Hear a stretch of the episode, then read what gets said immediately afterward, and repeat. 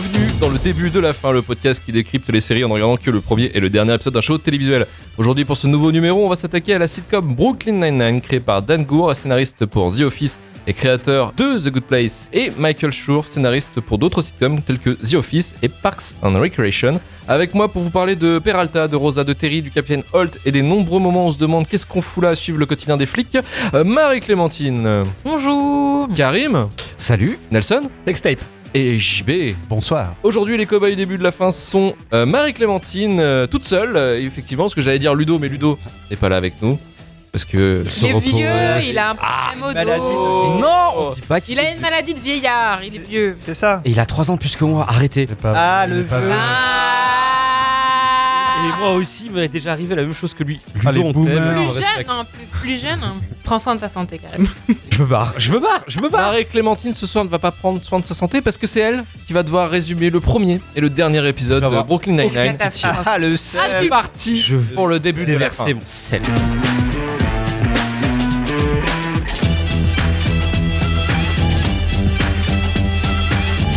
Vas-y, DJ, fais péter le son. Je laisse. Non, il y a. Alors, le premier épisode de Brooklyn Nine-Nine s'intitule Le Nouveau Capitaine, réalisé par Phil Lord et Chris Miller, diffusé sur la Fox le 17 septembre 2013.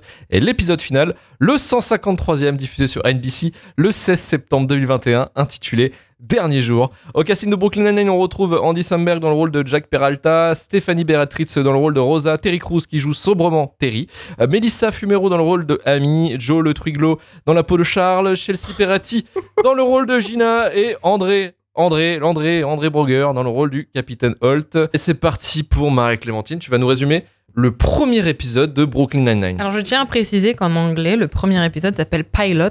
Voilà, donc Voilà, sobrement. sobrement Pilot. Et en français, le nouveau capitaine. Donc, on se doute bien qu'on va rencontrer un nouveau capitaine. Et on va suivre donc l'histoire de la brigade du 99e district, donc à Brooklyn, à New York. Et euh, pour résumer ce premier épisode, je vais vous introduire à trois parties. Voilà, trois- un- trois- parties, c'est un plan en trois parties. J'ai décidé que je n'étais plus politiste ni juriste. Euh, Je reprends ma formation historienne de base. Un plan en trois parties. Et donc la première s'intitule L'introduction à la patte patrouille du pauvre, l'échec de l'identification des personnages.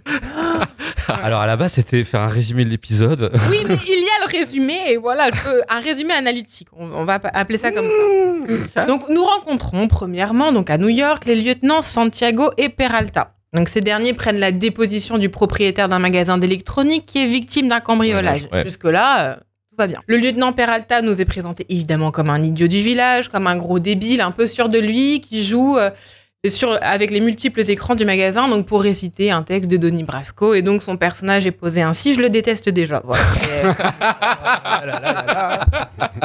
Ah en ce qui concerne Santiago, elle est, euh, nous nous en serions doutés, atterrée par le comportement de son coéquipier, euh, qui est absolument débile. Son coéquipier qui s'avère, malgré sa nonchalance et sa bêtise manifeste, être un petit futé qui a dissimulé une caméra dans un nounours de nounou pour surveiller les nounous. On est bien dans la surveiller et punir quoi. Michel Foucault Oh, euh, Foucault. aurait dû euh, avoir un ourson câlin frisé pour surveiller, pour pour proposer une philosophie, euh, une philosophie euh, de la prison et euh, de l'ordre et de l'autorité. Voilà. Voilà. Le point Michel Foucault, merci. Le point Michel Foucault, il y a eu un point Bourdieu la dernière fois, Ouais, il y aura un, point, Michel, Foucault, aujourd'hui. Il présente l'ourson de manière un petit peu rigolote, en mode c'est son acolyte de longue date, c'est pas marrant, on passe.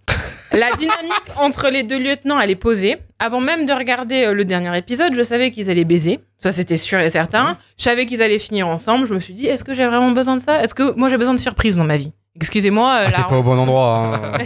j'ai besoin de surprise. euh, bah, la catastrophe était annoncée. La dynamique concurrence-collaboration est confirmée dans la scène d'introduction au commissariat dans laquelle Santiago est chargé d'ajouter un point aux affaires résolues par Peralta. Donc on est à 24 contre 22 sur un espèce de tableau collectif qui n'existe pas dans les commissariats, mobilisé par le mémesque lieutenant-chef Terry Jeffords. Et on a de nombreux membres du, commen- de- du commissariat pardon, qui sont présents. On comprend rapidement, euh, en raison de leur participation à la scène, que Rosa et Charlie vont être des personnages récurrents importants. Et euh, il y a aussi donc le plot qui est posé, c'est l'annonce de l'arrivée d'un nouveau capitaine, le capitaine Holt. La scène suivante nous présente Gina, auprès de qui Charlie, donc l'espèce de piwi du pauvre là, euh, vient prendre conseil afin de séduire Rosa. Donc on a vu aussi dans, dans la scène précédente. Et euh, si le ridicule donc du personnage Pee-wee-like euh, n'était pas assez manifeste pour vous, inutile de vous inquiéter, la série prend déjà une énième fois le parti de vous prendre pour un ignare qu'il faut guider sur la route du rire. Alors en effet, Bon, je vais partir.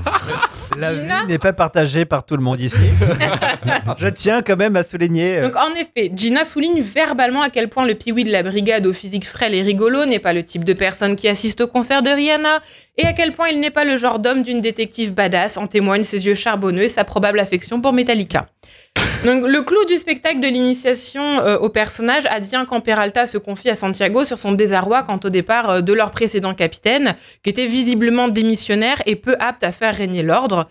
Contrairement à l'efficacité manifeste de Chase, je tiens à le, préciser, le chien policier de la patte patrouille, hein, qui est bien meilleur que, tout euh, Brooklyn Nine-Nine. Donc Peralta ou Andy Samberg, donc le Jesse Eisenberg du pauvre, ou le Jewish de Ligue 2 hein, de l'actora, il est né à Berkeley, pas à New York.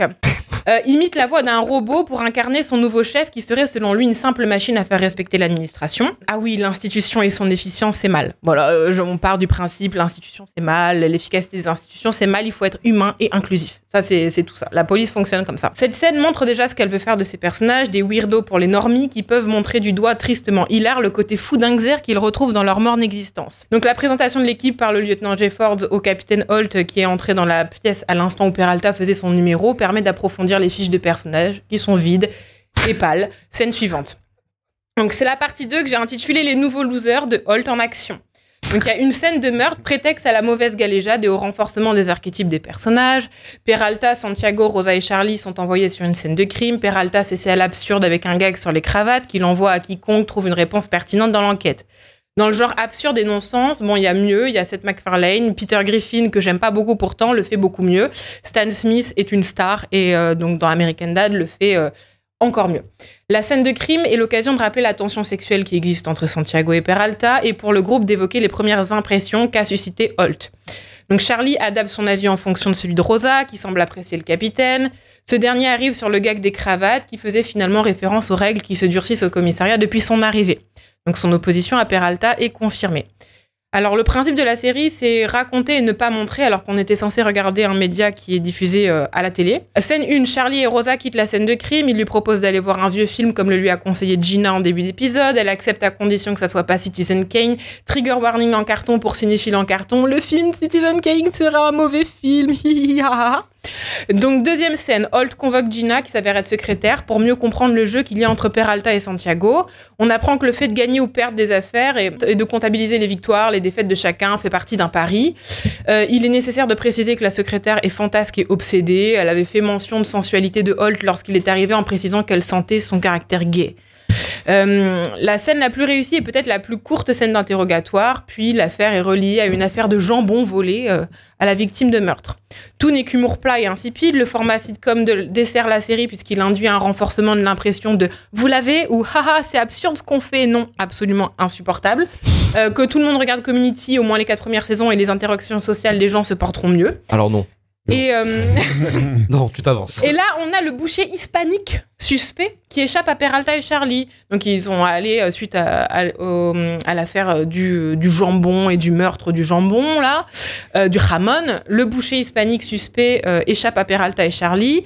Ils offrent une glace à la noisette à Holt parce que hihi, c'est absurde qui envoie Peralta aux archives pour le, pour, le, pour le déclasser.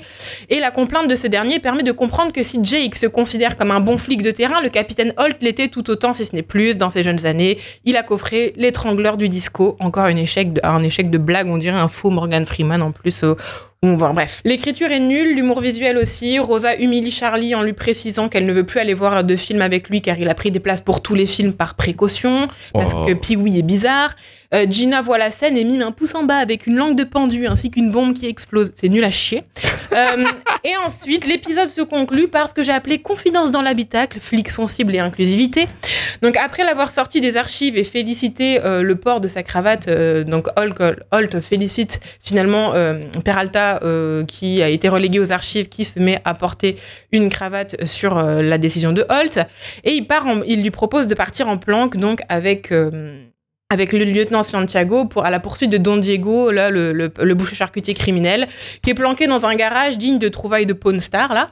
Et Holt confie qu'il est homosexuel et que c'est pour cette raison que l'arrestation de l'étrangleur disco ne lui a pas donné assez de visibilité. Des noirs, des hispaniques, des juifs, des homosexuels et des femmes badass, sans commentaire. Un flashback de Peralta lui fait réaliser qu'il n'avait pas deviné la sexualité de son capitaine, enfin l'orientation sexuelle de, son capitaine, ce qui ferait de lui un moins bon flic qu'il ne pensait. Alors on voit un petit flashback avec euh, openly gay, euh, enfin bref, c'est nul, mais c'est, ah, j'ai envie de vomir. Et euh, donc l'idiot Peralta prend conscience lorsque lui et son équipe encerclent donc Diego del Ramon là, que la cravate permettait de rendre tangible l'existence d'une équipe soudée autour de Holt qui s'est senti rejeté une grande partie de sa carrière et certainement rejeté dans sa vie en tant que noir et noir homosexuel. Donc il dit quelques gros mots pour que ce soit drôle, hein, je parle de Peralta, et puis l'épisode se clôture et c'est déplorable. Voilà, merci. Alors, je me suis fait péter le nez et trouver le cul, ça a quand même été moins douloureux que tes 10 minutes de chronique. ça a été très très douloureux. Et il ne ment pas. Euh, je ne mens pas. Il ne ment pas. Je souffre là, je transpire du sang là, actuellement. Bah sache que moi j'ai pleuré des larmes de sang euh, qui ont allègrement coulé sur mon visage quand j'ai constaté que les, les- le dernier épisode était un double épisode. Voilà. Eh bien, j'ai mal à mon Netflix, honnêtement. T'as mal à toi. J'ai mal à mon Netflix. Mal à ton Netflix? Est-ce que tu es prête pour ce Ah mais peut-être épisode? que c'est un petit peu long, peut-être que... On peut condenser pour le dernier épisode pour dire que c'est un braquage géant. Oui, Des le dernier casse, euh, des retrouvailles, il y a des... Alors, visiblement, le dernier casse, en tout cas le casse, c'est un format récurrent qui revient à chaque fin, de, Ouais. je pense, euh, de saison. saison. Voilà, c'est ça. Pas- Enfin, milieu de saison d'habitude. Milieu de saison, ok. Mm. Bah, parce que ça paraît un peu, on a l'impression que c'est un peu une oui. clôture. Je fais un peu vite parce que je trouve que la scène d'introduction euh, de la première partie, elle est ridicule. Donc c'est Peralta qui se plante dans le lit de tous ses coéquipiers pour annoncer qu'il s'agit du dernier jour de Holt et Amy, donc euh, Santiago. On constate que Charlie a eu un enfant, il a une immonde coupe à la brosse. Mais bon, c'est ce que j'ai préféré. hein. C'est ce que j'ai préféré dans l'épisode. Et donc, euh, dans le lit duquel euh, se planque Peralta, Jack vit avec Amy, donc euh, finalement, euh, Pas de surprise. voilà, pas de surprise. Oh, comme c'est bizarre. Et si Santiago et, et Per- et Peralta sont en couple et vivent sous le même toit, alors qui se planque sous leur douche? Et c'est le capitaine Holt, bien sûr. Absurde, non maîtrisé, personnage toujours aussi insupportable. C'est parti. Évidemment, il y a un dernier casse. Et donc, ce dernier casse, il est censé advenir, je crois, parce que Amy et Holt s'en vont. Et ils s'en vont parce qu'ils ont réformé la. Ils ont. Il y a eu une validation d'un programme de réforme de la prison. Ouais, ouais. ça. En gros, gros. En gros, c'est ça. Et euh, ils font ce qu'on appelle le dernier casse. Donc, on comprend qu'ils ont l'habitude de faire des casses. Donc, euh, visiblement, en milieu de saison et pas en fin. Mais on comprend en tout cas que c'est pas le premier auquel ils s'adonnent. Ah, il y a 8. Et euh, donc, on sait que c'est pour fêter en partie euh, le départ d'Amy et Holt. Mais on apprend très vite que, pardon, Trop de que. colère, euh, oui, trop de colère, trop de haine, trop de rage. Que Jake aussi. J'accuse. J'accuse Alors que Jake euh, veut, veut partir, veut quitter complètement la police pour devenir père au foyer. Voilà. Euh, Parce qu'il a été délaissé par son père et qu'il a eu un enfant avec Amy et qu'il C'est- ne peut va- pas l'abandonner. On verra plus tard, en fait, sur la saison 8, il y a, il y a des trucs un peu plus. Un peu plus sérieux que ça en fait. Ouais, Même ça. sur la direction que prend la série, mais on viendra plus tard. Mais il y a vraiment une Mais en fait, plus alors là, je fais une micro-parenthèse. Il n'y a pas de pont, Luc, je te promets. Une parenthèse. Euh, une parenthèse qui euh, me fait dire quand même qu'il y a des moments qui pourraient être émouvants. Même dans les deux derniers épisodes, franchement, il y a des moments qui Ouais. pourraient être sincèrement émouvants.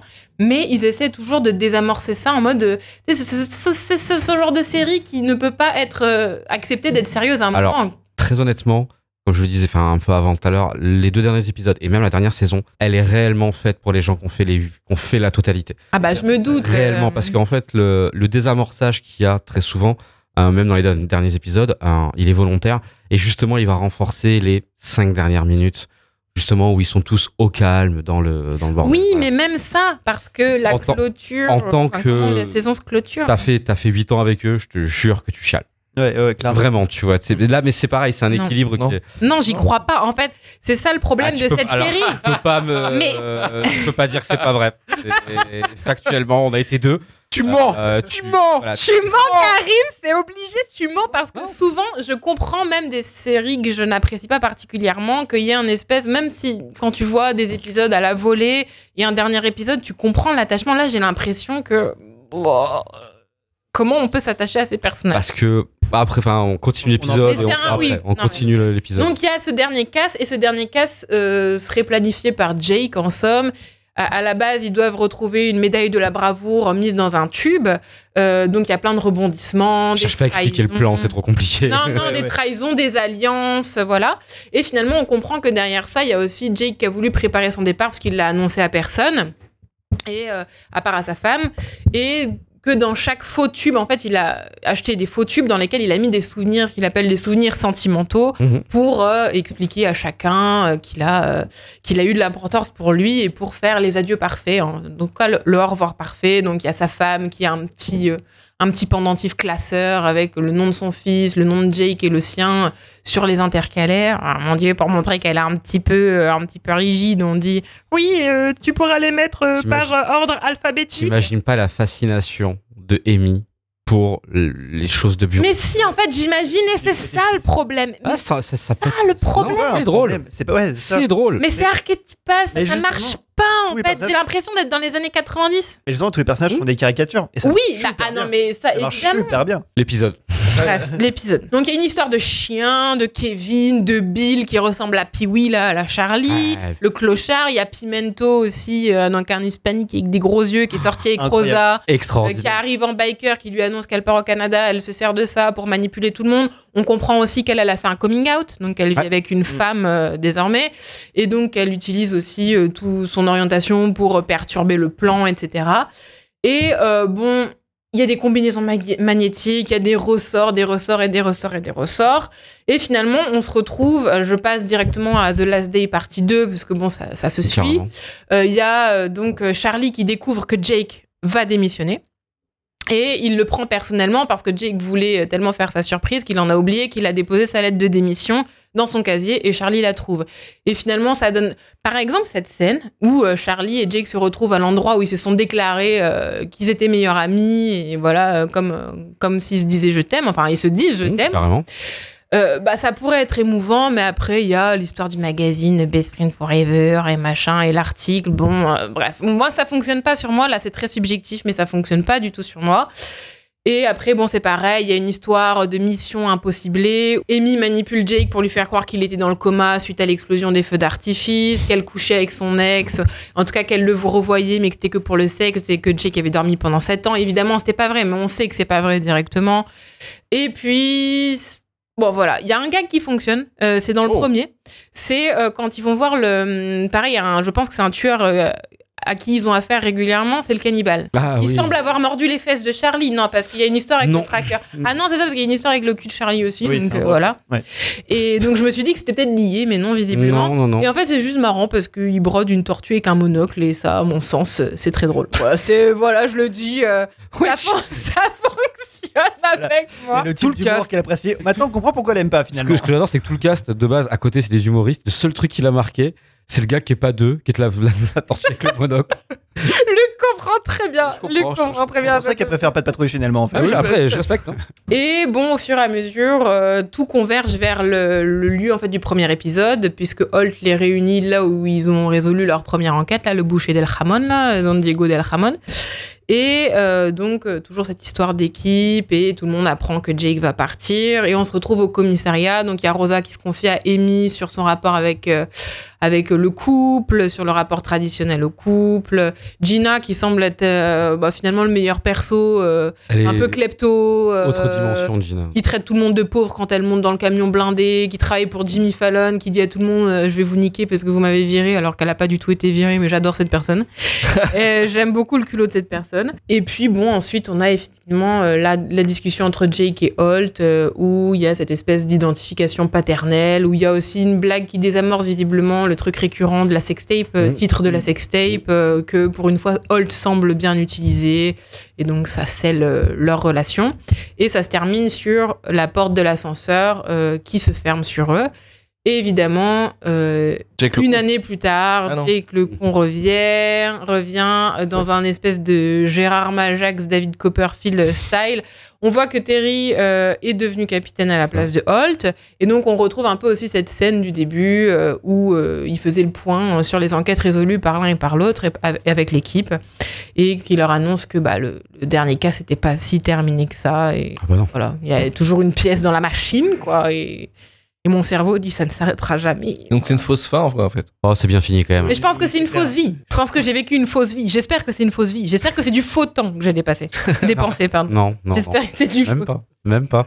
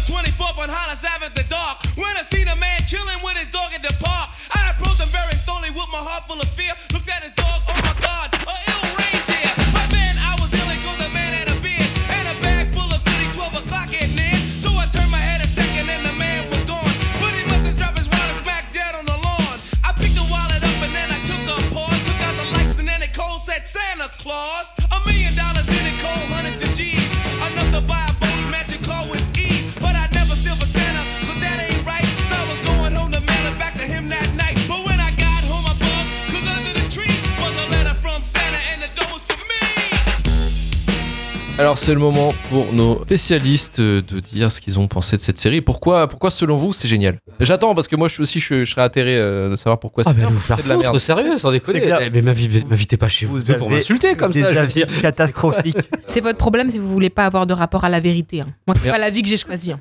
Mais non, mais alors, justement, en fait, je pense qu'en fait que le problème il vient de là. Déjà, cette, euh, déjà, cette série de flics, c'est pas une série de flics. Hein. On Oui. Non, mais ça, on avait bien compris. Voilà. On avait bien compris. De deux, c'est une série, c'est une série de personnages fins. Tu vas suivre une bande de 5 à 10 personnages en comptant les récurrents et je compterai pas, on va dire les caméos, les personnages connus qui viennent.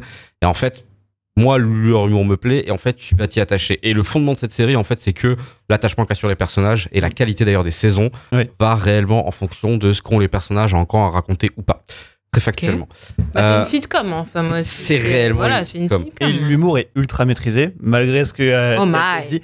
Bien sûr que si. Oh Euh, my. Ben, J'ai pas envie de vivre dans ce monde, je vous le dis. Le ressort comique est plutôt. Après, si t'as un humour de merde, c'est ton problème. hein, Mais j'ai pas un humour de merde. non, alors c'est pas l'ambiance du podcast de se, de se cracher dessus, on fait d'autres trucs à côté de Mais ça. non. Mais euh, non, mais globalement en fait, On fait gens- quoi, Karim? Je laisserai au cerveau malade faire le reste. J'adore faire ça.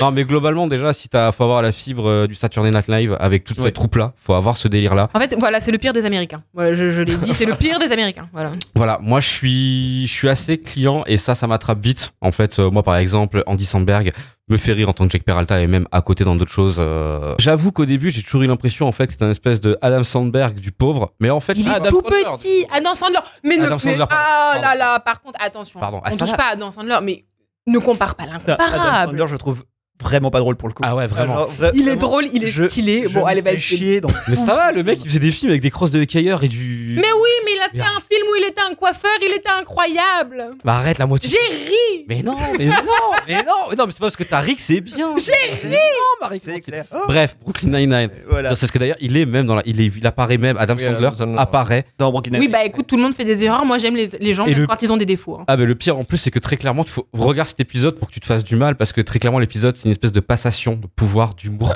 de l'un à l'autre. Aïe, aïe, aïe, aïe, aïe. Clairement, moi, l'humour. Mes icônes resteront mes icônes. Oui, non, ah, bizarrement. hein. Non, non, Ah oui, eh, il y a du parti pris. mais euh, étrangement, enfin, en tout cas, voilà, pour moi, euh, déjà, cet humour-là fonctionne. hein. je veux dire, euh, ça partant du principe que sur une sitcom, ça se veut pas du tout réel. Mhm. L'humour vraiment euh, à la Fallon, avec même l'introduction des épisodes, où t'as toujours un sketch de 30 secondes générique, et là, tu repars sur une histoire. Ça n'a aucun sens. Ils se contredisent tout le temps. On est vraiment dans l'apanage des sitcoms. hein. Il y a des trucs qui vont dire la saison 2, qui vont contredire la saison 3, machin, et tout, Mhm. mais leur humour fonctionne. Là où ça marche par contre très bien sur moi pour Brooklyn Nine, c'est que ils inventent rien. Encore une fois, on est sur un truc qui est maxi connu, maxi maîtrisé. Par la contre, sitcom. ouais, par contre sur le coup, tous les clichés que vous auraient pu se buter, Ouais. ils les ont évités. Dire les partis idéologiques qu'ils veulent prendre et l'espèce de positionnement socio-politico-culturel qu'ils veulent prendre, ça après c'est propre à chacun. Mais dans le terme, Apparemment, ça change aussi, puisqu'il y a. Dans les analyses, on- j'ai cru lire, en tout cas, ou, ou entendre, écouter que la saison, les dernières saisons, justement, se veulent plus conservatrices. En fait, en tout cas, sont. L'inverse, justement. Bah oui, mais pourtant, dans les analyses. euh, Bah, pour moi, enfin, je fais un saut très loin parce qu'on a parlé du dernier épisode. Mhm. Après, je laisserai un peu la main, mais en fait, euh, pour moi, Brooklyn Nine, c'est une série que j'ai vraiment apprécié, surtout pour sa fin, parce qu'elle a su s'arrêter quand il fallait, quand ça devenait de, de mauvais goût de faire ce qu'il faisait. Factuellement, post-Covid, Ouais, une série de- Faust, hein, euh, Oui, c'est vrai qu'il mentionne la Floyd. pandémie. voilà. Il poste c'est George Floyd. Si, voilà, cette dernière saison, en fait, euh, déjà, les audiences avaient baissé. hein, donc, euh, en fait, c'est c'est les gens comme, désolé, hein, c'est les gens comme Nelson et moi quand on sauvait Brooklyn Nine-Nine, parce que les Mhm. audiences, ça fait pas mal de temps que Mais ça oui, mais baissait. ça devait être arrêté en plus à un moment. Saison cinq, ouais, on reviendra. ouais, c'est saison 5 ouais. ça se voit un peu. Mais euh, techniquement, c'est une série en fait qui a toujours, enfin, qui a toujours trouvé l'équilibre entre vouloir se positionner euh, de manière assez cool, ça va, ils font mal à personne. Au contraire, ils véhiculent des choses qui sont quand même positives. C'est toujours très maladroit, mais c'est une sitcom. Tu feras jamais du, du fin avec une sitcom. Enfin, j'ai regardé Community, je suis désolé. c'est Ah, mais il n'y a pas que plus. Community, il n'y a pas que Community. Même How I Met, je trouve que c'est plus fin que. Ah bah non, pas du tout. Ouais, non, non, non. je- Pas- Ouais, bien sûr. Pourtant, grand fan de How I Met. Ouais, pareil, mais Ouais, euh, ça, pas du et grand fan de Brooklyn Nine-Nine. et- Les personnages sont mieux écrits. Bref, et ce que je voulais dire en fait, Friends, je trouve ça mieux écrit. Ah non, pas du tout. Putain, le mec, il a cassé l'ambiance. à- Mais non, mais il a, relou. déte- il a raison de détester Friends en même Et ce que je disais en fait à la base, c'est que tous les tropes sur lesquels ils auraient pu, par exemple, Jake et Amy, effectivement, tu commences la série, tu te dis que tu vas t'engager dans un truc chiant, surtout quand tu vois que ça fait 8 saisons. Ouais. En fait, c'est réglé en deux saisons. Oui, Ok, ça. donc ils se mettent ensemble. Oui, parce que j'ai cru comprendre qu'à un moment ils veulent plus s'embrasser devant leur équipe et il y a eu quelqu'un qui les a, un Kevin qui les a. Là, en fait, euh, factuellement, ils ont, ils ont eu plein le cul. Euh, la story, en fait, je crois, c'est que le, le Real, enfin, les Real voulaient qu'ils s'embrassent très tendrement, machin et tout. Eux, ça leur plaisait pas du tout. Mhm. Ils imaginaient pas la relation entre Jake et Amy, qui sont deux déconneurs, deux bourrins, comme Ouais. ça. Donc, en fait, ils ont fait, vous savez quoi?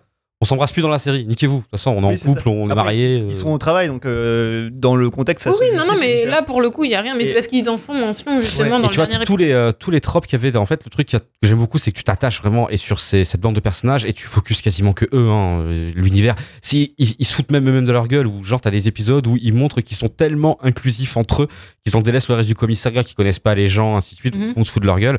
Par contre, ce qu'il y a de bien, c'est que tous les tropes de personnages de merde, euh, au début de Charles, hein, qui effectivement, le premier de Charles, dans la deux premières saisons, il est pas cool parce qu'il est maladroit, il est gaffeur, c'est un loser de chez loser. Euh, dans les saisons qui viennent, c'est plus un loser. Il trouve, euh, il trouve une meuf qui est Oui, aussi chez que lui, mais qui est Mm. extraordinaire. Il adopte un enfant, ouais. c'est formidable. Mm. Il tient tête. Il y a des moments où en fait Jake fait de la merde, il lui tient tête. Il devient juste gênant parce que euh, il a une espèce, il ressemble un peu à la vision des Européens qu'ont les, les Américains de nous, tu vois. Tu sais. D'ailleurs, c'est pour ça le délire avec Mhm. euh, le magazine à la fin, le Oui, Fancy oui, oui. Bronco, machin et tout, parce qu'il commande toute sa bouffe à Bah, l'étranger. c'est un peu Klaus dans How I Met d'ailleurs, euh, pour ceux qui ont vu euh, Mmh. l'ex de Victoria. Ouais, Ouais. c'est un peu ça, mais il a, il a toujours ce côté quand même très barjo et puis il fait des trucs très barjo. Mais en fait, c'est ça, cette série, je peux comprendre qu'elle plaise pas. Après, une fois, enfin, c'est simple, j'ai vu beaucoup de personnes qui n'ont pas accroché la première saison.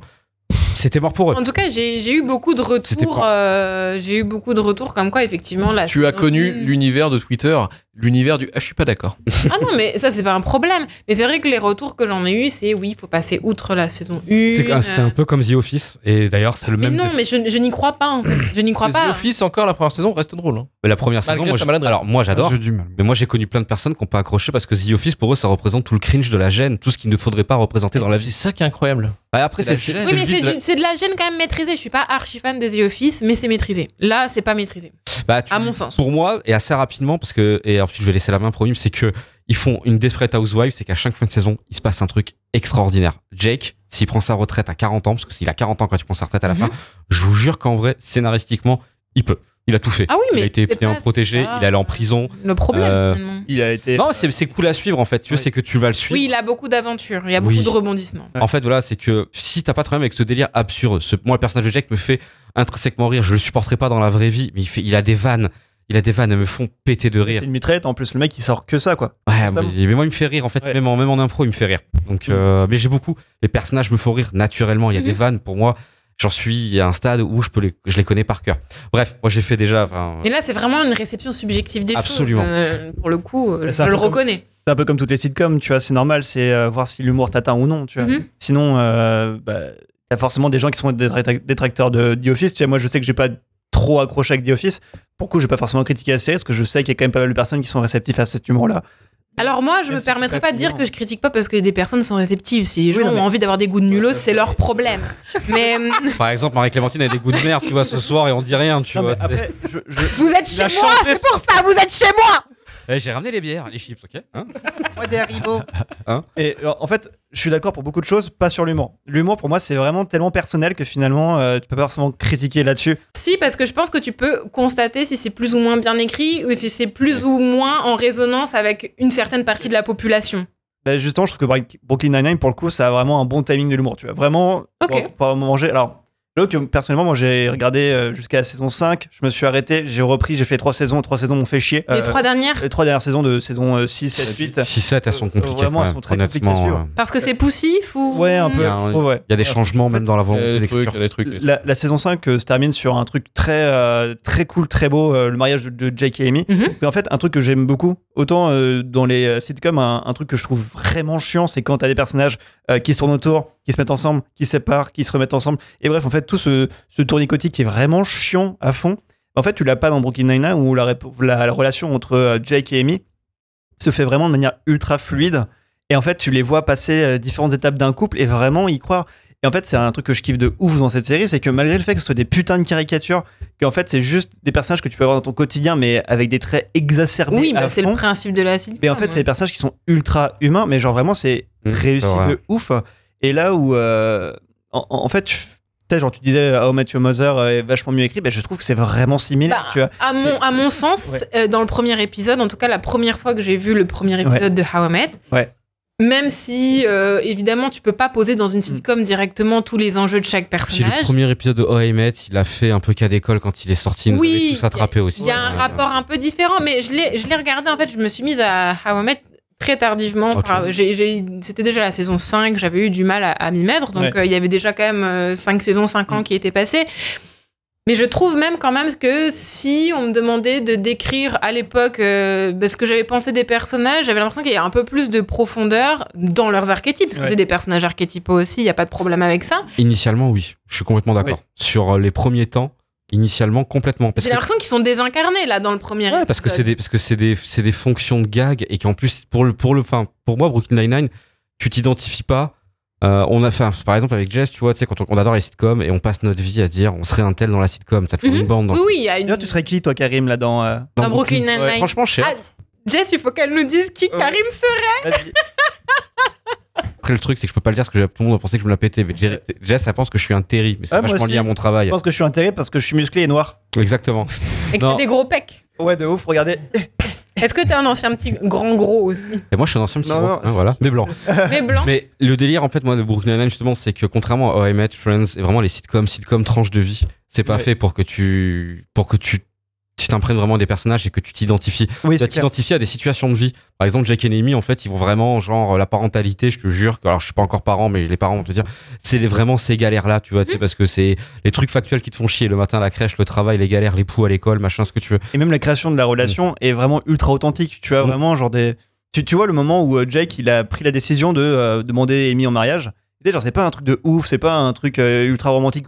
C'est juste la meuf a fait ses mots croisés, elle a fait Waouh, j'ai trouvé le mot et tout. Et le mec il se dit Ah ouais, bah, je suis prêt, tu vois. Et euh, Mhm. en fait, ça fait ultra authentique là où la série fait faux un peu partout. Tu vois, bah, c'est sitcom. T'as vraiment l'impression de, de puis, vivre dans un décor. caisses, hein. Mais je pense que Karim a touché du doigt ce qui, moi, me touche pas et ce que lui. Toi, ce qui semble te toucher, et peut-être ce qui touche aussi Nelson, c'est ce côté. En fait, vous pouvez vous identifier à des situations. Moi, si j'arrive pas avant tout à m'identifier. En fait, je peux m'identifier à n'importe quelle situation, même la plus rocambolesque du monde. Si auparavant, en fait, il y a eu cet attachement au personnage. Ah, et, et en fait, Ouais. du coup, la dynamique, elle est inverse, elle est opposée. Moi, je peux. euh, franchement, je m'en fous que les personnages d'un truc, que ce soit une sitcom, une série, fassent des trucs rocambolesques dans des univers que je maîtrise pas ou que je connaîtrai jamais. Si en fait humainement ils me paraissent euh, crédibles et conséquents, voilà. Là, c'est En pas le cas. hein. Il y en a aucun qui est crédible. Il y en a aucun qui Mais c'est pas une histoire Alors, de crédibilité au non début, plus. si. Tu peux être Oh, un alors, alien au et, début, non, mais en fait, être au fur et à crédible. mesure que l'histoire passe, ils sont de plus en plus crédibles, justement. En fait, Ouais, ils se quand même, humanisent oui. de ouf. Les réactions euh, dans l'instant présent, effectivement, euh, personne les a. C'est impossible d'être une aussi grosse mitraillette que Jake. C'est impossible d'être un robot comme Holt. C'est impossible d'être un papa nounours comme Terry. Mais par contre, en fait, dans leurs choix, dans leurs décisions, ils sont tellement humains qu'en fait, tu finis forcément par te- te- t'identifier, malgré le fait que ce soit un cadre qui est pas le tien. Ah mais oui, mais moi j'ai pas du tout euh, besoin euh, que les gens me ressemblent ou aient des problématiques Ouais, de ouais. vie qui me ressemblent justement. Tout à c'est fait. que ça Plus peut dans le être caractère. n'importe qui. Il faut qu'ils soient conséquents. Après, tu les mets dans n'importe quelle situation. Là, ça va marcher. Ouais. Et là, en fait, justement, j'ai l'impression que c'est du vide qui est mis en situation. Et du coup, pour moi, c'est très générique. Et le phénomène d'identification, en tout cas le phénomène d'attachement, Ouais. ne fonctionne pas du tout. Voilà. Et à la fin non plus. euh, Ouais. Ah bah par contre la fin c'est évident. C'est vraiment par contre c'est à la fois une très grande qualité. Par exemple il y a des fins qui marchent. On a déjà parlé dans cette émission de, The- de Scrubs. Et la fin de Scrubs, Euh, même si la la fin de, du, Co- du Cosby Show aussi. ah, ça parlait aussi. Ouais. À la fin du Cosby Show. C'était des c'était des fins où même si t'avais pas vu, tu comprenais, t'avais l'émotion. Mhm. Ouais, Oui. c'est- Là par contre et factuellement Brooklyn Nine-Nine, non, ça ne peut pour moi absolument pas marcher si t'as pas bouffé les 8 trucs parce que c'est Ouais. beaucoup trop référencé. Mm. Tu vois, Bah, moi, c'est pas ça qui m'a dérangé. trop. Déjà, tu vois, Holt, par exemple, tu le vois euh, faire ses petites vannes. Mhm. dis, c'est juste, il fait des petites vannes, mais en fait, t'as eu littéralement 8 saisons où le mec, c'est un Terminator. petites vannes tout le temps comme ça. Non, mais en vrai, pas, pas comme ça, tu vois. Enfin, Oui, tu vois non, pas expressif, c'est littéralement un, un antipathique, Mhm. euh, euh, froid et. euh, et C'est comme ça qu'il l'amène au début. oui. Et là, en fait, tu le vois Mhm. devenir humain. Et euh, pareil, Jake, son rapport au père, tu vois pendant toute la série que le mec, c'est juste son immense traumatisme. Ah, ça commence à l'épisode 3 et ça finit dessus, hein, je veux Ouais, dire, ça n'arrête jamais. Et, et en fait, juste cette, phrase-là, si, euh, si j'avais un fils et qu'il était comme toi, je pourrais lui dire, je suis fier de toi. Et effectivement, bah, quand t'as vu toute la série, bah, c'est. Ah, tu fait. Ouais, c'est clair, t'as la, la flèche dans le cœur, tu te dis, putain. Bah, c'est une situation qui peut m'émouvoir, mais si les personnages existent. Voilà. Si les... voilà, c'est juste ça. Moi, c'est vraiment. Je pense qu'on est dans une Là, par contre- dynamique d'opposition, en fait, Oui. dans le schéma euh, d'attachement qu'on peut avoir. Dans la façon Et les personnages. euh, je suis quelqu'un qui, m'a- qui peut m'attacher très vite en un épisode à des personnages. Je pense que c'est peut-être nos schémas d'attachement et en fait Ouais. ce qu'on attend de quelque chose qui est opposé. Et moi, en fait, ce qui m'amène à pouvoir m'identifier à des situations, en tout cas à m'attacher à des situations, à les voir évoluer, c'est quand bah, le personnage, peu importe qui il est, peu importe ce qu'il est, peu importe qu'il soit hyper éloigné de moi ou hyper proche de moi, bah, euh, parce qu'il y a des fois, il y a des personnages, euh, même dans des films euh, ou dans des séries qui sont peut-être qui ont des parcours plus proches des miens. Des fois, je me dis, mais je m'y attache pas du tout. Non, c'est plus l'essence des choses. Et c'est voilà, c'est en fait c'est euh, la création d'un personnage, c'est euh, quelqu'un euh, qui existe quoi. Pour moi là, les personnages ils existent Bien pas. sûr, Et soit on les met en situation, mais comment en fait tu peux Moi je peux pas rentrer là-dedans si c'est que des situations. Voilà, c'est tout. Mais c'est un avis après. c'est- La série après est quand même généreuse, c'est qu'en 8 saisons, t'as quand même le temps vraiment de, de leur créer de l'humain au-delà du personnage. Mais est-ce Ah. que justement moi je voulais savoir une chose pour euh, vu que je l'ai pas vu, est-ce qu'il y a plus de police quoi? Parce que là en fait il y a quelque chose aussi où on essaye de te montrer une corporation qui est quand même très particulière. Et finalement, en fait, ça désamorce jamais la question et ça pourrait se saisir en fait de- d'éléments importants qui sont vraiment intrinsèques à la question de, Les seuls du fonctionnement. euh. Alors un peu, oui et non. C'est-à-dire c'est qu'il y a. En fait, alors l'idée en fait c'est que Brooklyn Nine, en fait ils sont pas trop police dans les faits, tu vois. Tu sais, mais ils essaient de garder une espèce de chapeau de. Oui, c'est Euh, une espèce de commissariat de quartier. Non, mais même pas ça. Ouais, c'est même pas ça. C'est Garde le chapeau enquêteur à la limite, mais t'auras jamais ce côté vraiment police. euh, Répression euh, ouais, ouais, c'est ça. non, en fait parce que Non, justement. pas- mais justement, ça aurait pu être intéressant et je pense que si ça avait amené ces questions directement, par exemple, j'ai été hyper frustrée Sur que ce soit Don. Diego Del Ramon, quoi. Dans les Enfin, dans les euh, Ah, il C'est y en a 2013 après. hein. il y a des épisodes. Il y a alors déjà il s'appelle Radko et il est roumain. Il s'appelle pas du tout Don Diego del Ramon. Je dis rien depuis tout à l'heure, mais le premier. Bah, pour moi, c'est Don Diego Del Ramon parce qu'il parle de Ramon. mais il est voilà. serbe. Il est serbe. Il s'appelle Radko. Voilà, Ouais. donc il est pas du tout. Bah, euh, écoute, pour moi, Par contre, Don c'est le, Diego c'est Del le Ramon Iberico. Qui, Oui, ouais, oui. Mais en tout cas, alors pour répondre à la question, est-ce que la police, quelque part, au moment en termes de police, est-ce que ça peut représenter, ça existe? Oui, légèrement. Plusieurs fois, en fait, il va y avoir à partir de la saison 4, 5 et saison 6, 7, il y en a beaucoup, des moments, en fait, hein, où ça va parler euh, des inégalités dans la police et surtout du visage que la police a et du visage que, en fait, tu veux, euh, de manière très utopique, euh, la, la, brigade du, du 80, enfin, Brooklyn Nine-Nine, toute la team, ils se veulent être les bons policiers. Tu vois, sais, euh, voilà. Ouais, mais justement, est-ce Ah, qu'au-delà de, au-delà de l'idéologie, Non, non, est-ce qu'on a quelque Chapelle, chose pareil. Oui, euh, justement, il y a plusieurs choses. de Ils vont- Ils vont rentrer, en fait, il y a des arcs, il y a des petits arcs narratifs, en fait, où il y a des gens extérieurs qui vont être des méchants, et souvent, en fait, c'est la police elle-même. Tu vois, sais. Ah non, Alors- c'est nul. Mais t'attends- tu t'attends à quoi, meuf euh, Je veux dire. c'est- Ah non, mais je sais pas. En fait, tu fais une sitcom dans un truc qui est hyper, euh, hyper Même Parks and Rex, qui est des mêmes créateurs, ils sont Ah, pas Parks trop cons sur leur, su- sur leur sujet aussi, quoi. Même, Oui, ça et, euh, fonctionne ça bien. fonctionne bien. Donc, Ouais, enfin, je sais pas, enfin, en Sur fait. le rapport à l'administration, ça fonctionne bien. Ouais, enfin, je- pour moi, ils ont, ils ont cherché ça très rapidement. Ils ont désamorcé ça sur la dernière saison, en fait, où clairement, pour eux, la police, ça va pas. Donc, ils vont carrément jusqu'à progresser pour monter un projet de réforme Oui, bah, Voilà. et arrêter de faire la série parce que quelque part, ils disaient, ça commence à devenir compliqué chaud, ouais. de pas être de mauvais goût. Et pour moi, en fait, Brooklyn Nine-Nine, à la base, ils ont Ah, c'est les Américains. Mais oui, non, mais en fait, Brooklyn Nine, c'est The Office, mais chez les Condés, en fait. Je pense pas qu'il y ait de vraies réflexions Bah à la non, base. justement, c'est pas Bah des non, condés, c'est ça qui me fait chier. c'est pas des condés, finalement. C'est des mecs qui se disent, justement, on arrête au bon moment pour pas que ce soit de mauvais goût. Bah, justement, là où il y a quelque chose à prendre, c'est Ouais, enfin, je. à partir je- du moment où sociétalement Condé, ça devient. Olivier Marshall, tu Mais vois, non, c'est mais- une série humoristique Mais non, avec mais- des Olivier Marshall. Non, mais à ce rythme-là, Là, ce serait rigolo. je sais pas, j'ai du mal, en fait, à incomber réellement tout le temps à une série qui va se servir d'un- d'une profession, d'un support, de vouloir, en fait, vouloir faire une toile Ah, mais Euh, c'est pas forcément une toile, mais ceci dire quand même des enjeux particuliers. euh, c'est ce qui pourrait rendre intéressant. Bah, il y en a en fait. Il y a de la, intéressant il y a de la corruption, il y a des, enfin, il y a tous Ouais, les trucs mais inhérents. Regarde même la fin. euh, Enfin, clairement, Il il retourne. racisme. de- Ah, mais on parle d'une sitcom qui était balancée en prime time. Oui, c'est euh, voilà, je veux dire, Bah, c'est- on n'est pas. Ah, euh, n'attends pas de Big Bang Theory d'être intelligent, je veux dire. c'est- On attend juste que ce soit pas trop raciste Ça- et c'est loupé, tu c'est vois. Je veux dire, c'est. Enfin voilà. Ah, ça c'est- fonctionne même c'est- mieux que. Ah non, Ah, tu vois, c'est c'est pareil, c'est que. Voilà, voilà. C'est alors ça, après là Ah, sur c'est l'humour, ça. sur l'humour, ok. Mais après sur ce qu'on, après c'est mon point de vue là. Sur ça, avoir des attentes autres que du fun et de temps en temps les peu qui font, pour moi c'est suffisant parce que plus Pas du fun. S'il m'avait donné du fun, j'aurais dit je m'en fous, tu, t'es flic tu- ou pas. tu n'as pas d'âme, c'est tout. Voilà, je veux dire, c'est tu vis avec lui, que tu n'as plus d'âme. Il t'a mangé ton âme, c'est tout. Il m'a mangé mon âme. Bon, j'ai mangé la sienne bien avant. Vous êtes mignons. Vous êtes On parle mignons de deux. spiritualité ou On restera là-dessus. Mais pour moi, voilà, là par exemple, tu vois, c'est je trouve, et ça se perso, que c'est attendre quelque, c'est attendre quelque Ouais. chose que la série ne peut pas faire en fait. Parce que pour moi, si elle avait fait, Hmm. Il y a des moments où elle essaye. Pour moi, c'est pile poil ce qu'il faut. Plus, c'est pas, c'est Ouais, pas ce qu'on te demande. Tu maîtrises pas, arrête. faire des Y a pas de parce que ça pour- suffit largement. Ouais. C'est ça. Parce que vouloir rentrer dans le truc, plus de servir de cette sitcom en toile de fond pour essayer de révéler les trucs plus que ce qu'ils font, non, pour moi, ça aurait été. Non, les gars, faites autre chose. Hmm. Arrêtez, Ok, non, mais dans ces cas-là, euh, je veux bien. En fait, là, c'est pas une, euh, une évaluation en termes positifs ou négatifs. C'est juste que c'est dommage. Voilà, c'est dommage. À mon sens, c'est dommage. Point. Ok, Et potentiel gâché. Peut mieux faire. Après, c'est un potentiel qu'il voulait atteindre aussi, tu vois. Enfin, euh, Bah non, visiblement. euh, Sinon, il se serait peut-être dirigé vers ça. Tu vois, genre, on parle beaucoup de- aussi de- d'inclusivité quand on parle de cette série-là, parce qu'effectivement, euh, t'as deux hispaniques, euh, deux noirs, euh, deux blancs, enfin bref, euh, deux femmes. Waouh, quelle inclusivité. Oui, voilà, non mais.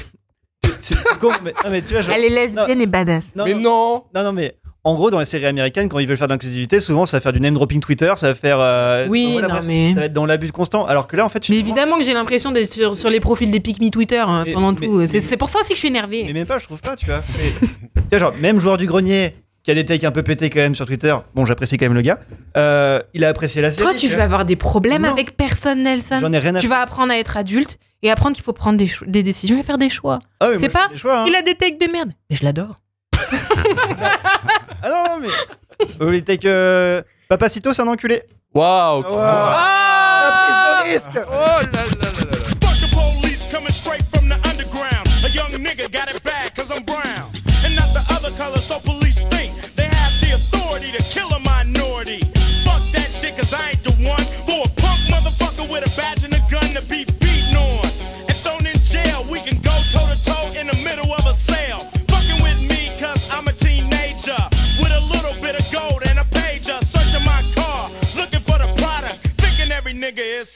narcotics.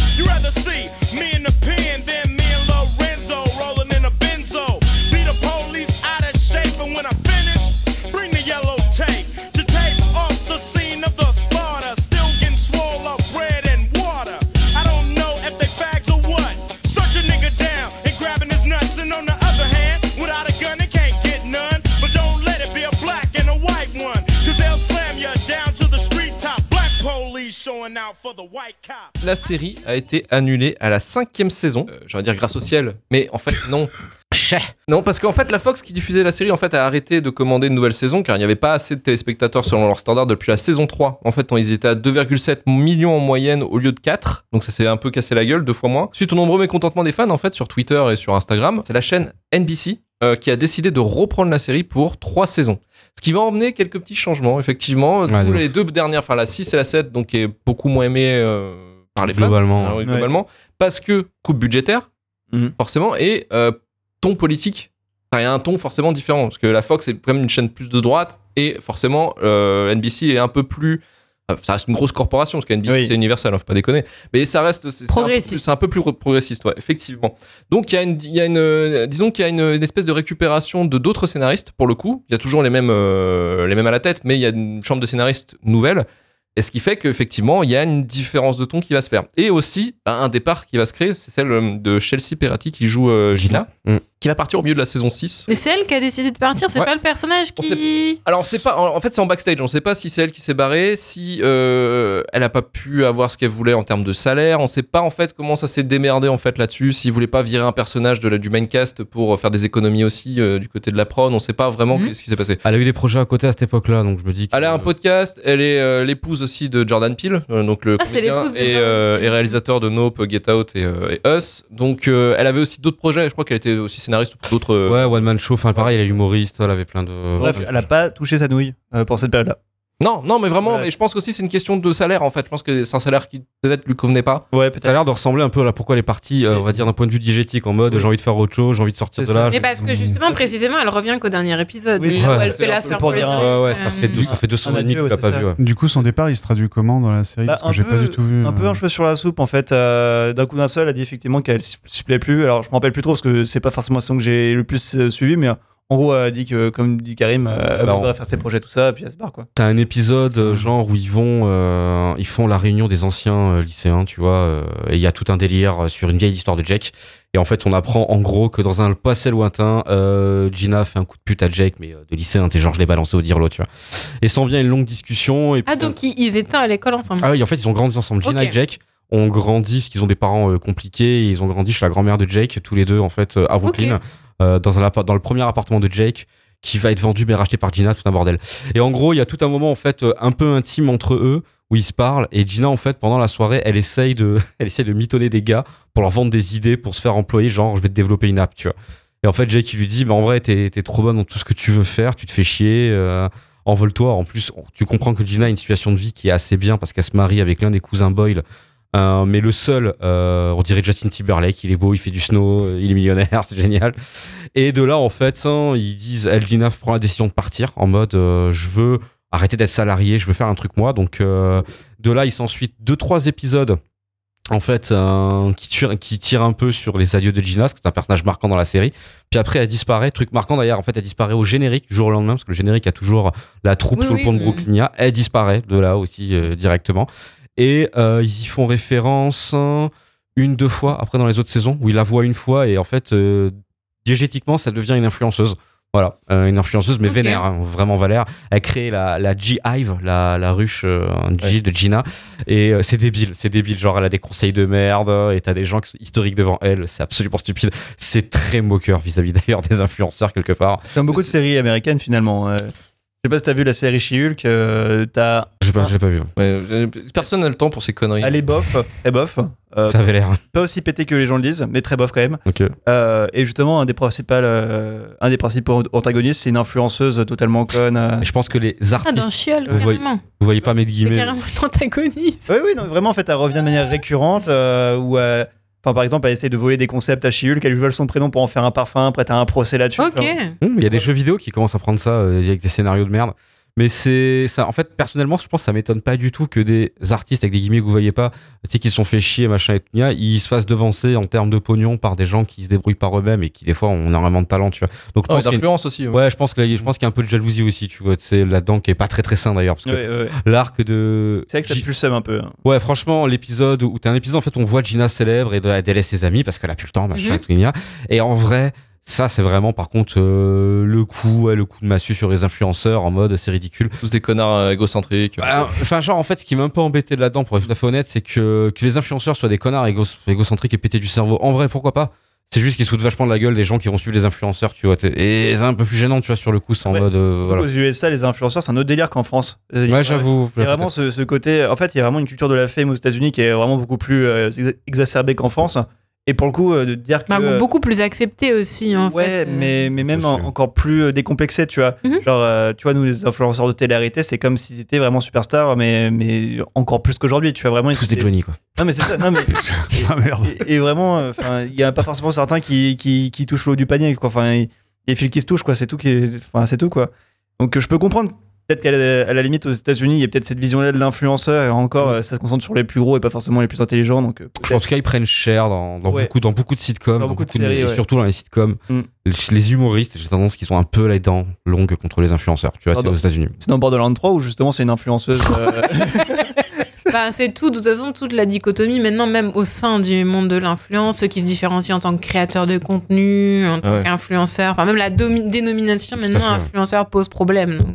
D'ailleurs, il y a une super promo sur ce produit-là, vous pouvez le trouver sur ce lien, n'hésitez pas. euh, Sur Ah oui. code Woosh Woosh 10. Le, le, le podcast Wouch Wouch, effectivement, oui. oui, vous pouvez me suivre sur mon Twitter pour, euh, pour voir des nouvelles. euh, ça arrive bientôt. On le note forcément, c'est une sitcom et avec qui dit sitcom dit forcément guest. hein. On a Kid Cudi, on a Adam Sandler, on a dit, on a Bill Alder aussi, Nick Hoffman, Danny Trejo, Craig Robinson.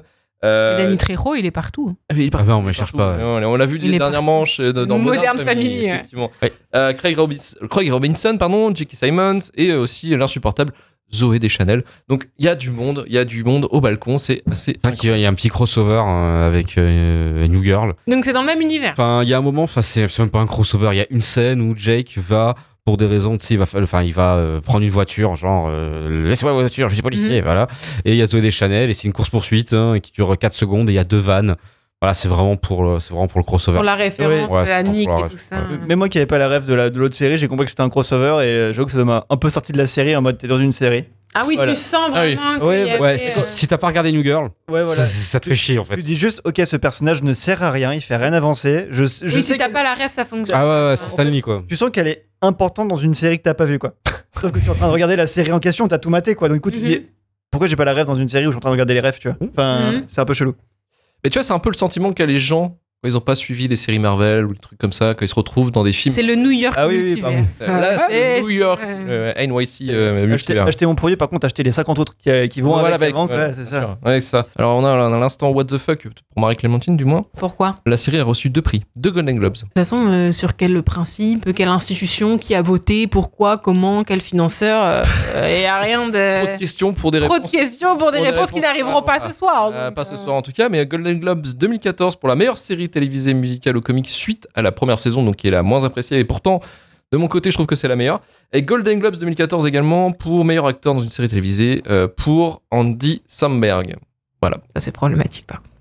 Je le dirai tout de suite. Surtout que Andy Samberg, en fait, il fait juste que jouer son rôle. Parce que tu regardes dans n'importe quelle projection qu'il fait, il a plus ou moins le. Mais J'ai un peu cette sensation, ça me renvoie un peu cette image. ouais. Toujours ce côté. L'abruti tout mou, euh, Pas le spring, le pas le spring, c'est Il pareil. est pas abruti, Euh, il est juste ultra immature, c'est un gamin de 30 ans, quoi. Oui, bah, pff, Oui, bah, quelle c'est- tristesse. Alors on parlait effectivement la police tout ça bon bah c'est pas très très euh, de bon goût finalement de faire une série là-dessus surtout Ah. quand on essaie de survoler un peu le, le côté euh, ce que ça peut représenter la police et en fait ils se sont quand même bah, effectivement euh, commencé à se poser des questions notamment sur la saison 8 parce qu'ils ont changé en fait le, le début de la saison euh, suite en fait à la, à la mort de George Floyd et du mouvement Black Lives Matter qui a suivi et ils ont dû réécrire 4-5 épisodes, je crois, pour la saison 8, qui était euh, de 10 épisodes. Oui. Et, euh, et en fait, voilà, ils ont, euh, euh, en fait, il y a pas mal de références, notamment sur euh, le- bah, le racisme dans la police, le racisme systémique, une reprise, euh, de, reprise des codes culturels, en fait, du, du vol, quasiment du pillage. L'appropriation culturelle. l'appropriation culturelle. Très drôle, c'est ce que fait Boyle. Donc il voilà, ouais, y a cette y a cette vanne et Terry qui est atterré quand il voit quand il voit Charles justement faire des trucs euh, Bah, de noir en fait. Ouais, ouais, ouais, c'est- insupportable, c'est insupportable. C'est l'archétype. c'est- oui, c'est le, le, c'est Pee-Wee, quoi, c'est le petit. Oui, oui, euh, oui. Et du coup, ils font, euh, voilà, ils parlent de violence policière beaucoup plus insist... enfin, surtout sur les minorités, ils en parlent vraiment. quoi. Ils en font vraiment en référence. C'est en quelle saison où t'as Terry justement qui, en partant chercher un, un nounours en dehors de sa propriété privée, se fait arrêter par. euh, Saison 6 ou 7. Je crois que c'est après, c'est après rachat par. NBC, je Mm. crois quand même. Euh, ah, j'ai un doute, j'ai un doute. Mais il y a un épisode où, pareil, en fait, Terry euh, se fait arrêter de manière injuste dans son quartier par un par, pour délit de faciès, en Mhm. fait. Ouais. L'épisode porte dessus. Euh, et l'épisode, d'ailleurs, bah, il, est, euh, il est étrangement pas vraiment drôle, en fait, pour une fois, parce Mm. que le- c'est donc c'est Terry qui tient l'épisode, parce que c'est sur lui. Mhm. Et en fait, il va y avoir la relation avec le capitaine Holt à la base qui euh, ne va pas le soutenir, parce qu'en fait, il a peur des conséquences. Parce que dans en fait au début de l'épisode Terry euh, va passer un, concours pour avoir des trucs supplémentaires du taf supplémentaire voilà. Et, euh, et en fait hein, euh, Holt lui dit fait euh, en vrai euh, ça fait des années que moi j'ai subi ça. Tu vas juste manger. Moi j'ai mangé pendant des années j'ai eu les épaules solides machin et tout.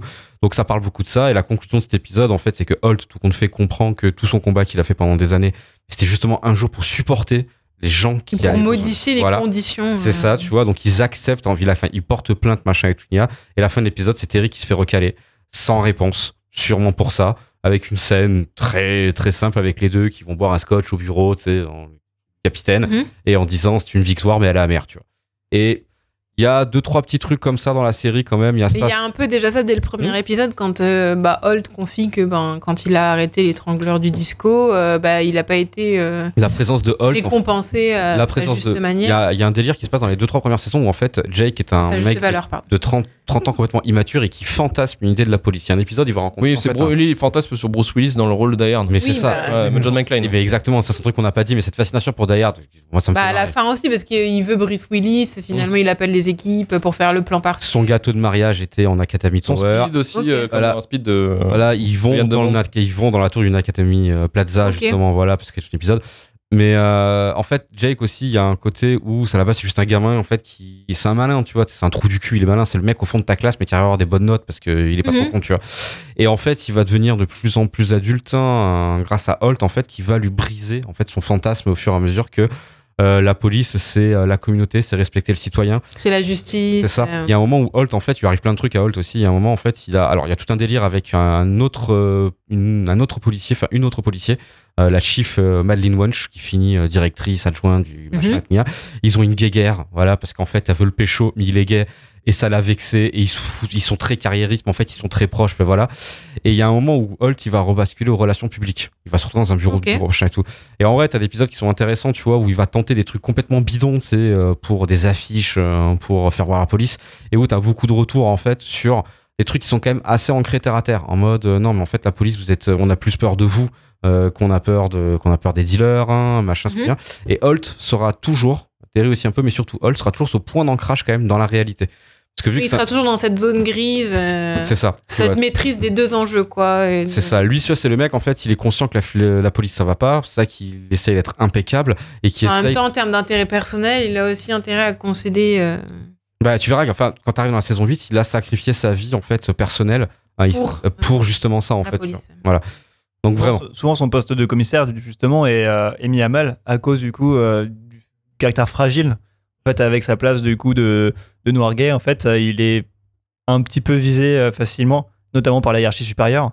Et du coup, en fait, euh, il est toujours dans, dans, dans, dans, ce- dans cette ligne fine où il faut pas qu'il dépasse les, les règles, mais qu'en même temps, il, il a envie de faire bouger les choses. Donc, il faut. En fait, il est vraiment toujours dans la demi-mesure où toute l'équipe veut le faire un peu à leur manière et lui, il reste quand même dans les codes pour pas justement tout briser. Souvent, tu as eu le commissariat qui s'est retrouvé totalement euh, mis à mal parce que justement, tu as, Holt qui est euh, aux relations publiques, et tu as Peralta qui est, euh, je sais pas, dans mon cul. Euh, et, Ok, dans ton cul, bah, si tu veux, mais pas de problème. J'adore ça.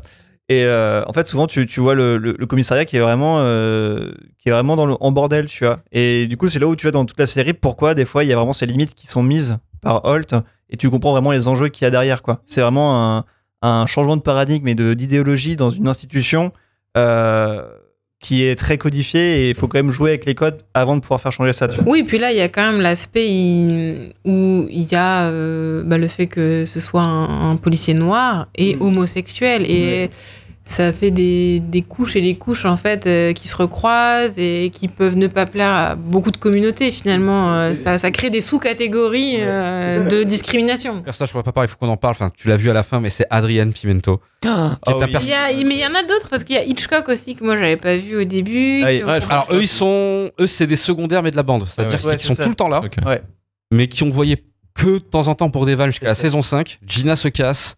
Euh, on a besoin de remettre des gens, donc Mm. ils font vivre un peu plus Hitchcock et C'est Scully. ça. Ce qui est un peu compliqué parce que les gars sur Hitchcock et Scully, c'est qu'ils sont feignants. Ouais, c'est- les- vraiment l'idée, c'est des archétypes. Vraiment, pour le coup, Euh, eux, c'est du- que des archétypes du flic, euh, euh, ouais, flic ouais. américain. Le genre, pantouflard. ouais, quoi. exactement. Tu vois. ils sont vraiment cons comme leur. Des- Puis d'ailleurs, des- Hitchcock, pendant en tout cas le dernier épisode, on le voit que sur tablette. Et puis c'est à la fin, quand il dit que c'est lui qui a résolu le dernier casque, qu'il apparaît.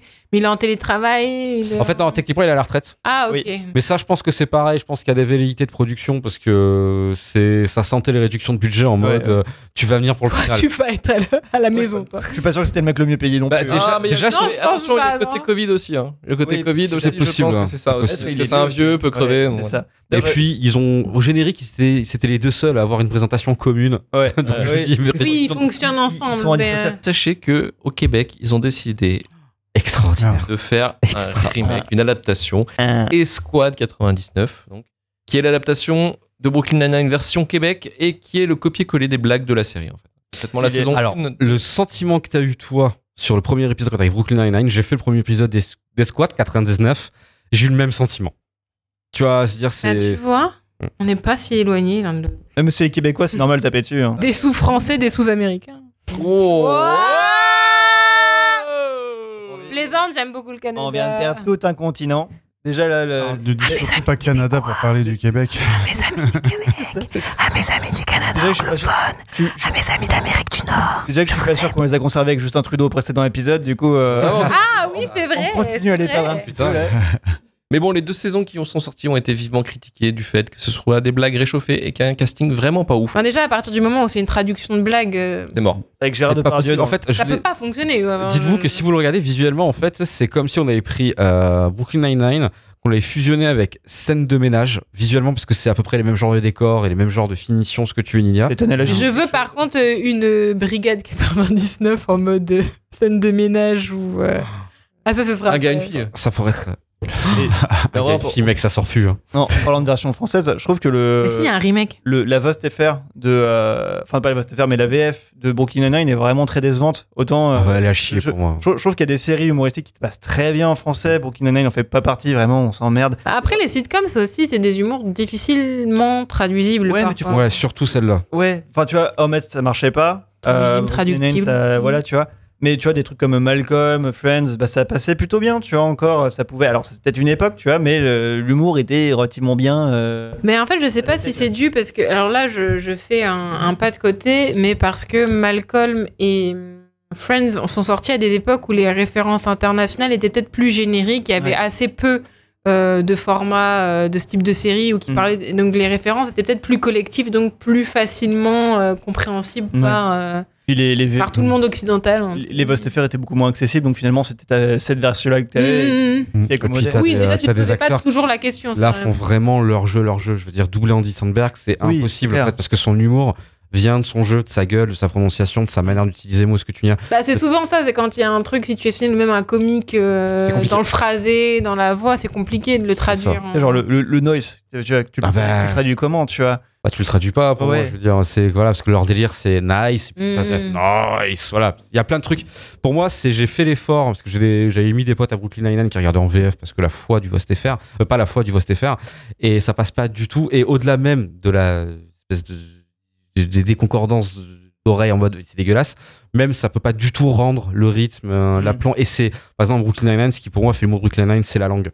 Ouais. les Ah vannes bah sont propres. c'est une écriture. Ah, euh, même pas, enfin, l'anglais spécifique. américanisé, tu vois. tu sais. Je trouve Vraiment. c'est un peu la même chose sur How I Met Your Mother. Tu vois, Ah ouais, carrément. How I Met Your Mother, la VF passait vraiment pas, quoi. Bah, par exemple, sur Ted, Mosby, ça passe parce Ouais. que c'est un Ross, donc euh, techniquement, tu peux. On s'en branle, ouais, il a Mhm. pas de Voilà. Mais par contre, tu prenais un Barnet, c'était impossible. Ouais, c'est clair. Bah, la, voix, la VF de Barney passait vraiment pas, Ça quoi. passait pas parce que c'était tout fait sur le personnage en soi, qu'il faisait directement. Quoi, Oui, dire. puis quand t'as des jeux de mots en fait récurrents qui sont basés sur un hein. jeu de langue euh, directement. euh, Neil Patrick Harris qui vivait son personnage. Oui, c'est ça, à mm. 300%, c'était vraiment difficile de le rendre euh, crédible Oui, de- en, en mm. français, quoi. Je finis sur une dernière fun fact dont on n'a rien à branler, mais c'est super intéressant. Stéphanie Béatrice, donc qui joue Rosa, doit porter. Stéphanie de la Compta a adoré Brooklyn Nine. Eh oui, oui, oui, oui. Merci à elle d'avoir à elle partagé son avis parce que je l'attendais, hein, je l'attendais, elle me l'a envoyé un mail là ce matin, c'était incroyable. Donc Stéphanie Béatrice qui joue Rosa doit porter des lunettes sinon elle ne voit rien et ne supporte pas les lentilles. Elle jouait donc en mode bigleuse ces scènes, voilà. Ça se voit. C'est pour ça qu'elle regarde personne en fait et qu'elle méprise tout le monde. Euh, Mais ça, ça joue mieux euh, avec son personnage.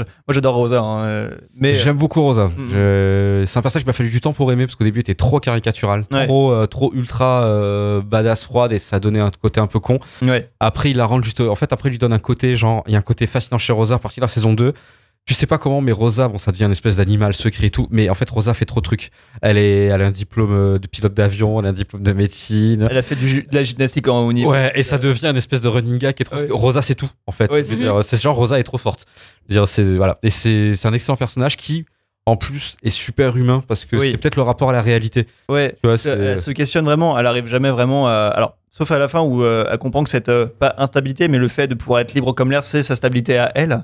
Mais en fait, pendant toute la série, elle recherche la stabilité euh, conventionnelle en mode tu cherches un Oui, mais c'est ce qu'elle cherches- dit à la fin, justement, quand elle apparaît avec Gina. Elle fait Bah non, j'allais pas me remettre avec ça. Pimento, mais je voulais vous faire Ouais. comprendre qu'il n'y avait pas que cette réalité de se mettre en couple. Ouais, c'est ça en fait. Euh, Rosa représente ça et Holt aussi. En fait, tu vois, parce qu'ils en parlent beaucoup. Tu vois, tu sais, de, euh, on peut, l'amour existe, mais de manière normée comme vous voulez en fait. Tu Mhm. vois. Et par exemple, Amy, le côté euh, Amy, elle représente vraiment, tu vois, tu sais, L'ordre, euh, voilà. Ouais. Et elle passe son temps à, à La bonne élève avec euh, les Voilà. bonnes fournitures. Ouais, ouais. Et même en termes de schéma de schéma de femme, elle dans sa tête, c'est euh, euh, c'est- voilà, c'est l'aménagement carrière, famille. Il faut absolument que je fasse des enfants parce que c'est le schéma de la famille, machin, ce que Mhm. tu y a.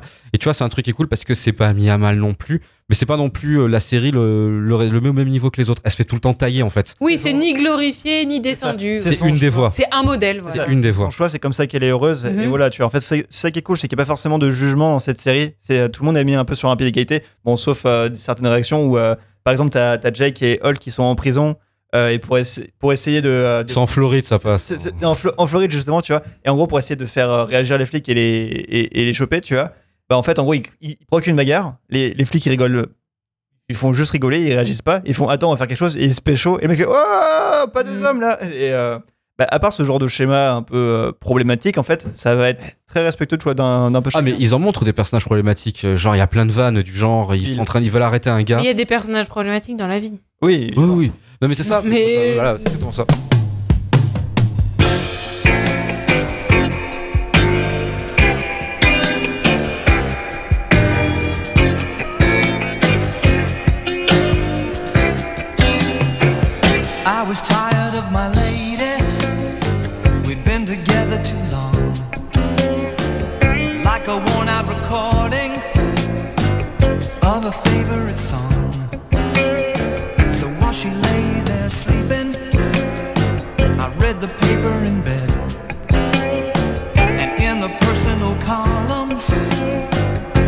this love.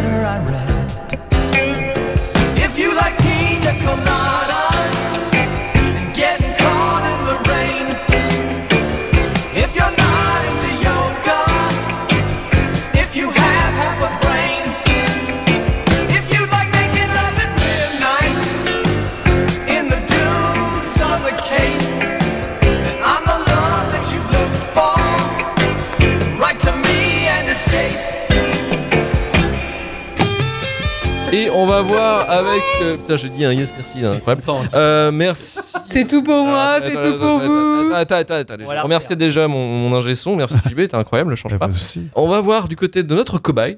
Parce que visiblement, Est-ce que j'ai une un roue. Est-ce que j'ai une roue Est-ce que j'ai une roue Est-ce que tu as. On va me faire des injections de sucre pour savoir si c'est une drogue. Autre sujet, autre débat. Autre sujet. Mais, Marie-Clémentine, Oui. est-ce que tu regarderas Brooklyn Nine-Nine suite à ce débat incroyable je pense qu'on aura tous la réponse. Bah non, en fait, euh, puis j'ai un TDAH, donc euh, crois-moi très clairement quand un truc me plaît pas, euh, mon cerveau il a déjà, il y a un singe bingo dedans, il a déjà fait six tours de circuit de F1, hein, en Ouais, regardant, ouais, ouais. donc euh, c'est terminé. Il y a tellement de choses à regarder, je vais pas m'infliger ça. Dont One Piece. Ah non, pas non. One Piece. Non, non, mais il y a tellement de séries que tu dois revoir une dixième, quinzième fois. Excusez-moi, j'ai des problèmes d'attachement. Voilà. Et c'est quoi la série de l'automne? Gilmore Girls. Voilà, et on va pouvoir clôturer là-dessus. Et pour le côté bombshell Gossip Girl, EXO, EXO. Pas de patrouille. Mais pas de patrouille, pas de patrouille. J'ai déjà fini, pas de patrouille. Trois fois.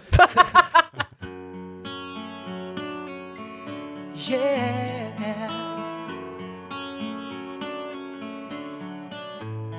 You are my My fire, the one desire, believe when I say I want it that way. Non, arrêtez Et c'est la fin Ah, du début de la fin.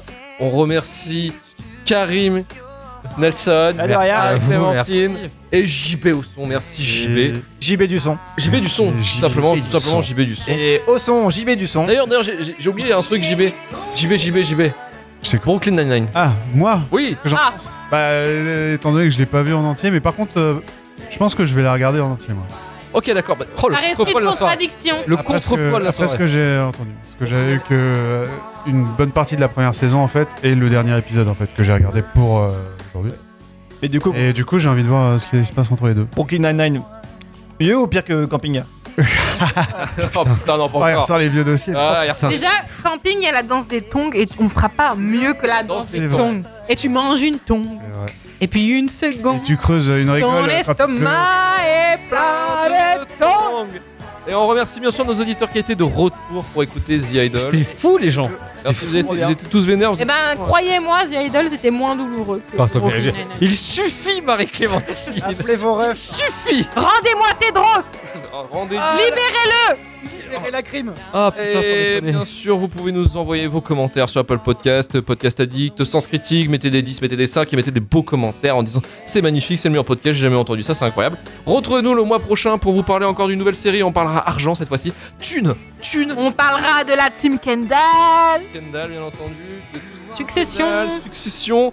Euh, Retrouvez-nous sur la page euh, Twitter, euh, maintenant X, euh, le début de la fin, et notre page Instagram. Et n'oubliez pas d'écouter euh, nos autres fantastiques podcasts comme Shitlist ou même euh, Rewind qui est en pause. Mais euh, aussi un petit podcast, euh, Nelson. euh, Oui, je viens de lancer mon podcast. Alors, ça va être un ah, peu bravo. compliqué pour Ah, c'est original ça, Ouais, bravo. c'est ça. Euh, Ah, bravo. Pour l'instant, On arrive après la guerre. ce sera du mensuel. Si vous êtes un gros whip comme moi et que vous aimez les mangas, vous pouvez venir. On dit de la merde, on critique Naruto. Bref, on rigole bien. Donc c'est un podcast de manga. pas mal. Ça s'appelle comment déjà Ça s'appelle comment? Wouch wouch. Push push, parce que j'adore les clichés et j'adore euh, les weebs. T'aurais pu l'appeler UU. Ça aurait été trop trop bien ça. Et on se dit au mois prochain. Allez, salut à tous. Salut. Ciao. Tell me why. Ah.